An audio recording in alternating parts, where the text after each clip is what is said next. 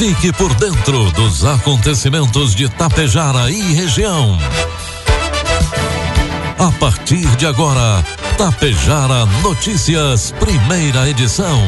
Um trabalho da equipe de jornalismo da Rádio Tapejara.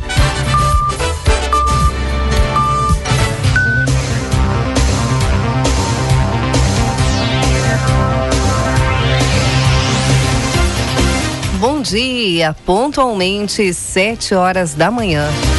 Está no ar a partir de agora, aqui pela Rádio Tapejara, a primeira edição do Tapejara Notícias desta quinta-feira, hoje 28 de setembro de 2023. Tempo bom em Tapejara, 9 graus é a temperatura nos estúdios da Rádio Tapejara. Notícias que são destaques desta edição. A audiência pública sobre a Lei Paulo Gustavo vai acontecer na próxima semana em Tapejara. Hoje não haverá atendimento à tarde nas unidades de saúde de Tapejara. Água Santa destina verbas para a Associação de Avicultores de Frango de Corte e Postura Rio Grandense. Charrua realiza atividades sobre a Semana Nacional do Trânsito com as escolas do município. Estas e outras informações a partir de agora na primeira edição do Tapejara Notícias, que tem um oferecimento de Bianchini Empreendimentos e Agro Daniele. A Bianchini Empreendimentos acaba de inaugurar o Residencial Palermo, somando 550 apartamentos entregues para a cidade. Esse é um marco histórico para o município e para a incorporadora, que se orgulha de ter contribuído para o desenvolvimento da região. A construtora segue trabalhando na execução dos edifícios Fratelli e Belvedere, com mais lançamentos em breve, sempre trazendo inovações para seus clientes e buscando fomentar o progresso de. Você sabe o que são fertilizantes organominerais? São fertilizantes que unem o melhor da matéria orgânica enriquecida com minerais, gerando um produto completo e sustentável para grandes resultados. Conheça a Neorgan, a marca dos fertilizantes organominerais de uma empresa que desde 1990 acredita e investe aqui na região. A Agro Daniele. Neorgan, nutrindo o solo, nutrimos a vida. Produtos agrícolas. Preços praticados ontem pela Agro Daniele. Soja, preço final com bônus, cento e quarenta reais. Milho, preço final com bônus, cinquenta e quatro reais. E trigo PH 78 ou mais, preço final com bônus, cinquenta e oito reais. O Supremo Tribunal Federal finalizou ontem, quarta-feira, o julgamento que invalidou a tese do marco temporal para a demarcação de terras indígenas. Foram 12 sessões para julgar o caso. Na semana passada, por nove votos a dois, o Supremo invalidou o marco temporal, mas a conclusão sobre os demais pontos debatidos foi adiada. Na sessão da tarde de ontem, os ministros discutiram pontos que ficaram pendentes de julgamento e validaram a indenização a particulares que adquiriram terras de boa fé. A indenização por benfeitorias e pela terra nua valerá para proprietários que receberam dos governos federal e estadual títulos de terras que deveriam ser consideradas como áreas indígenas.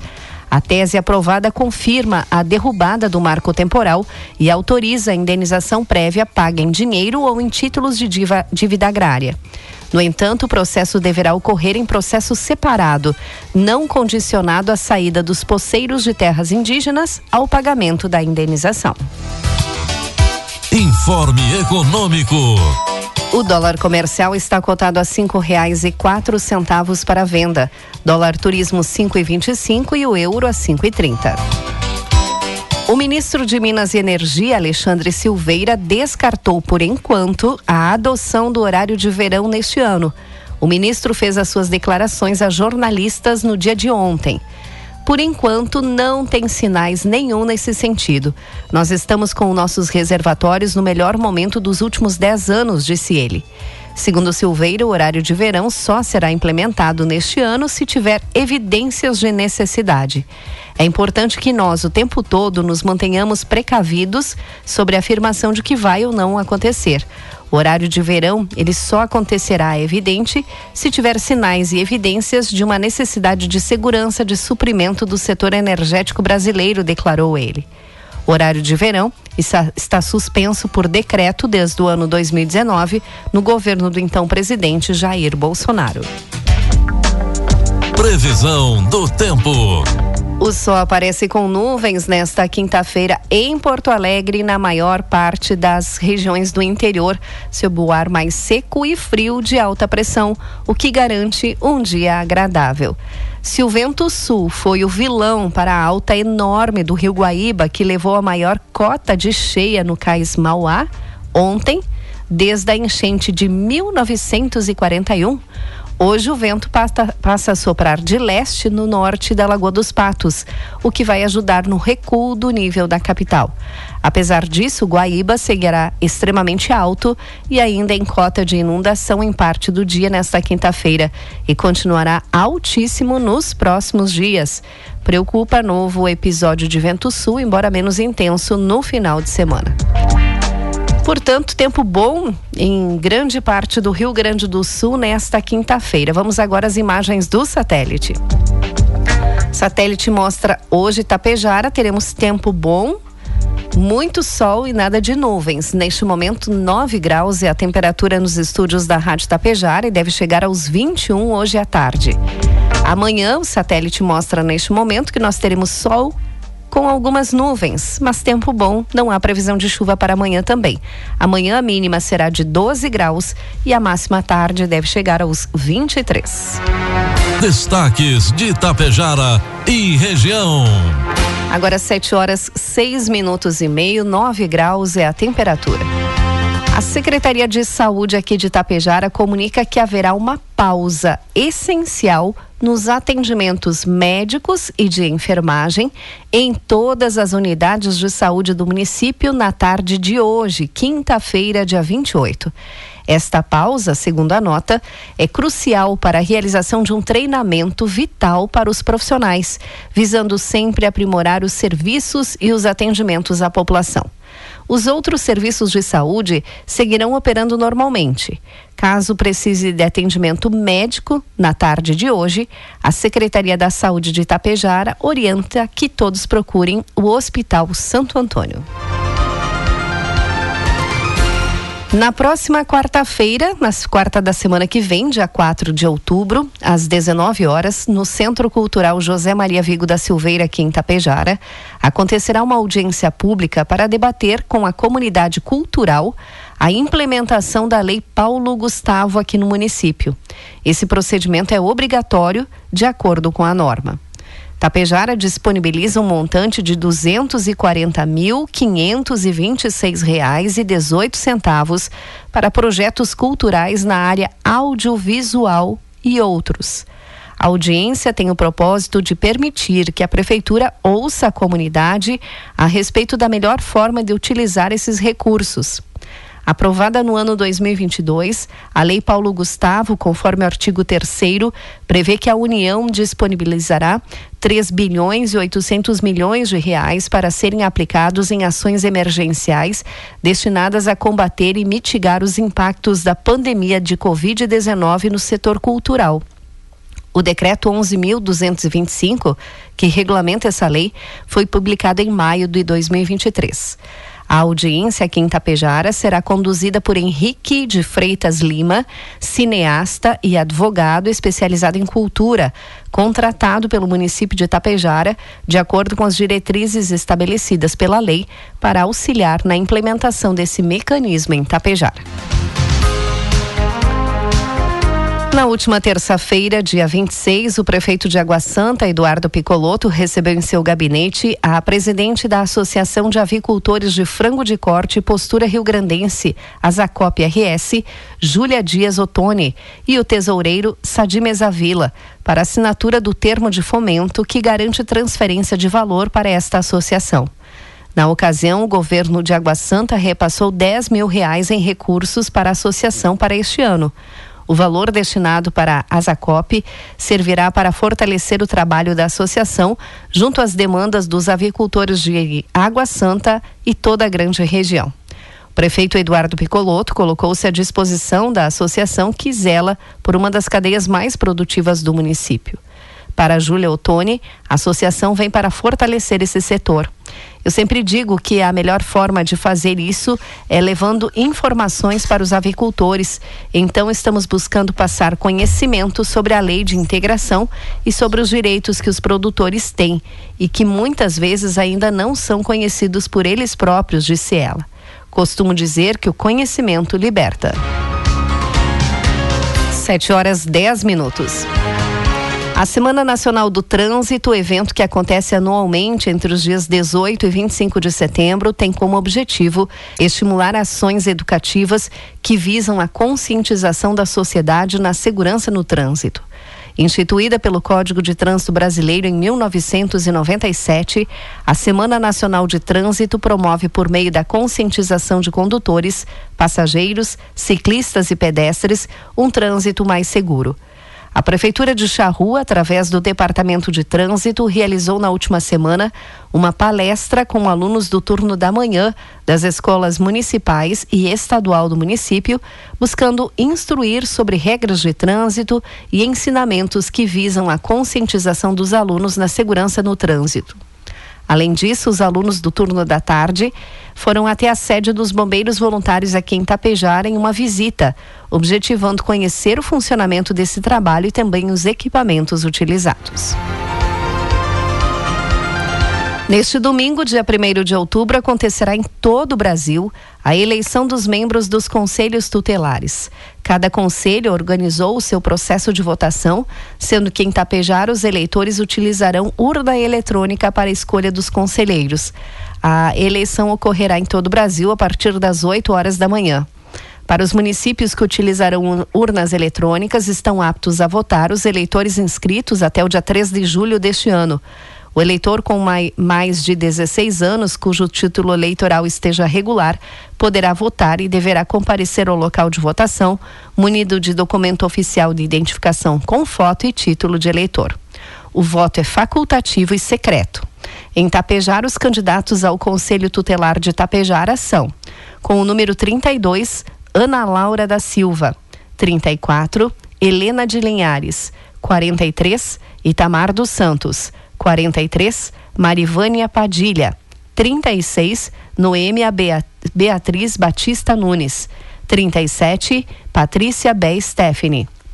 31, Rosângela Figueiredo. 41, Cíntia Sabrina Favreto. E 33, Rosa Maria Ramos Braganholo.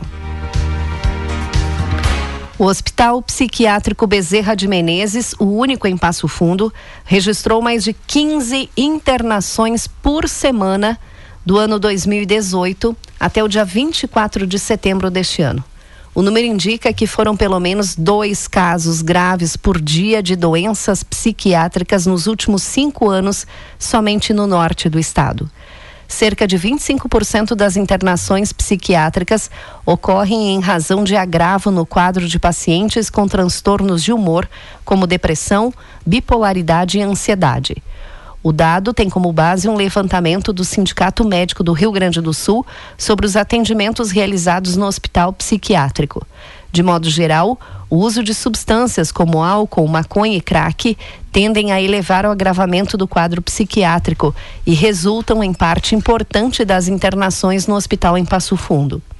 Um fenômeno que observamos é o aumento significativo de internações por uso de substâncias numa camada socioeconômica mais baixa, mas esse uso também aumentou com a pandemia, destacou Fernando Hubert, diretor-geral do CIMERS e coordenador do núcleo CIMERS de Psiquiatria. Segundo o médico psiquiatra e membro do corpo clínico do Hospital de Clínicas, Bernardo Dias Tamos, a internação só acontece quando é necessário amenizar as crises do paciente, ou seja, em casos em que psicoterapia e medicação não dão conta sozinhas do quadro clínico. A internação é para tirar o paciente da crise e precisa ser feita de forma mais aguda, com contenção medicamentosa. As pessoas em crise podem ter agressividade, impulsividade, sintomas fóbicos e a ideação suicida. O objetivo é proteger o paciente e as outras pessoas, disse o médico. O Hospital Psiquiátrico Bezerra de Menezes, que pertence ao Hospital da cidade de Passo Fundo, oferece 82 leitos para pacientes do município, sendo 50 pelo SUS e 32 privados ou por convênio. Agricultores familiares interditaram parcialmente a RS 158 na tarde de ontem em protesto ao preço do leite praticado no estado com o argumento de que estão recebendo até quatro centavos por litro, enquanto o custo de produção supera os dois reais o litro, o grupo liderado pela Federação dos Trabalhadores na Agricultura do Rio Grande do Sul, a FETAG, espalhou um composto líquido que simulou leite no principal trevo de acesso a Frederico Westphalen. O objetivo foi chamar a atenção das autoridades para a crise do setor leiteiro gaúcho, devido à elevação de mais de 200% na importação de lácteos dos países do Mercosul desde o ano 2022. O ato, realizado pouco depois do meio-dia, sucedeu uma caminhada que começou por volta das nove da manhã, com a concentração dos agricultores no Parque de Exposições do município. Conforme o vice-presidente da FETAG, Eugênio Zanetti, os produtores estão indignados com a demora do governo federal em anunciar medidas de apoio à atividade. Derramar o leite na avenida foi uma forma do produtor mostrar que o produto dele não está valendo mais nada. Vender pelo preço que está sendo pago e jogar na sarjeta é quase a mesma coisa, afirmou Zanetti. O movimento se encerrou por volta das 14 horas e reunir, reuniu cerca de 700 pessoas, afirmou a FETAG. E o governador Eduardo Leite vai a Brasília apresentar demandas do Rio Grande do Sul quanto às chuvas ao presidente Lula. Informações de Marcelo Vaz. Uma série de demandas do Rio Grande do Sul relacionadas às enchentes que atingiram o estado gaúcho em setembro foram apresentadas ao governo federal nesta quarta-feira em uma reunião realizada em Brasília, no Palácio do Planalto, entre o governador Eduardo Leite e o presidente Luiz Inácio Lula da Silva.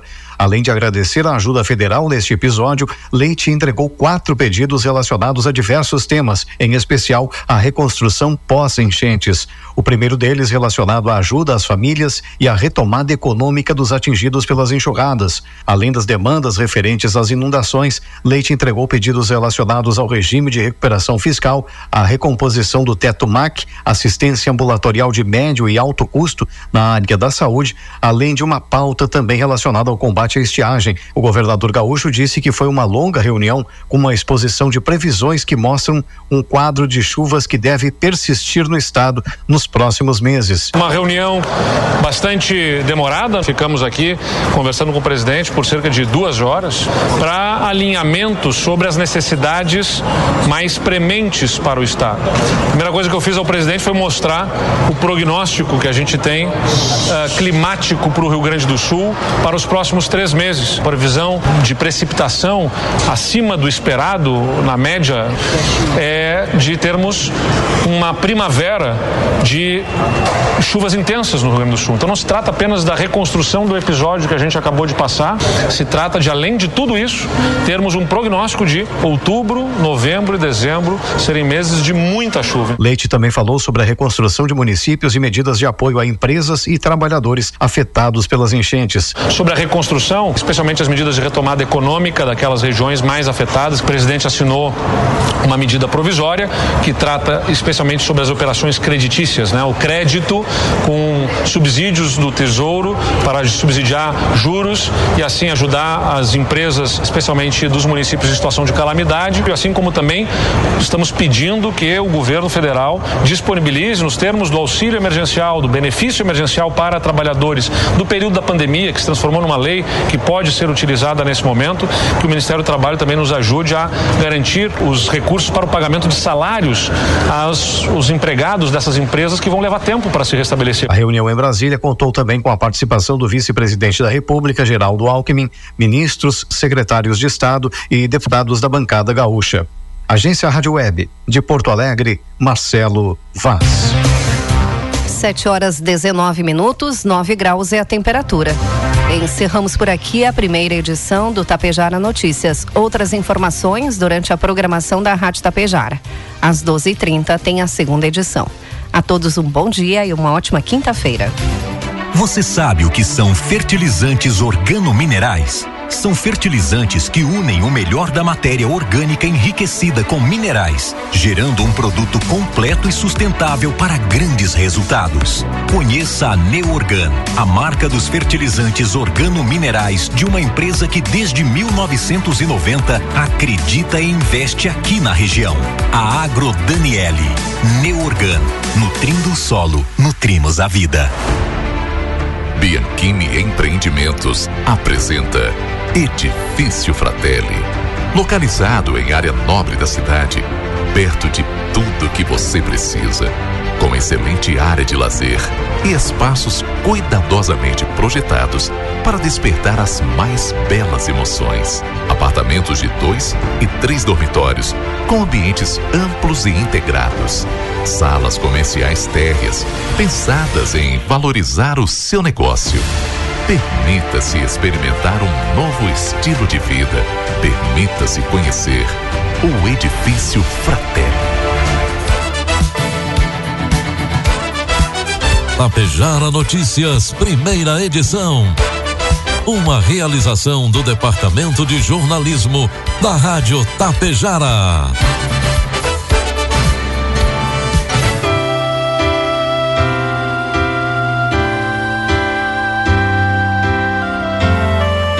Nota de falecimento. Faleceu Valmor Fontana Sebem, com 81 anos ocorrido ontem às 10h30 da manhã no Hospital Santo Antônio. Está sendo velado no Salão Comunitário de Vila Campos. Hoje, logo mais às 8 horas da manhã, celebração no local do velório e logo após seu sepultamento no cemitério de Vila Campos. Noticiamos o falecimento de Valmor Fontana Sebem, com 81 anos. Valmor deixa a esposa Maria do Carmo, filhos, genro, nora, netos e demais familiares. Funerária São Cristóvão, o melhor atendimento para o conforto de sua família.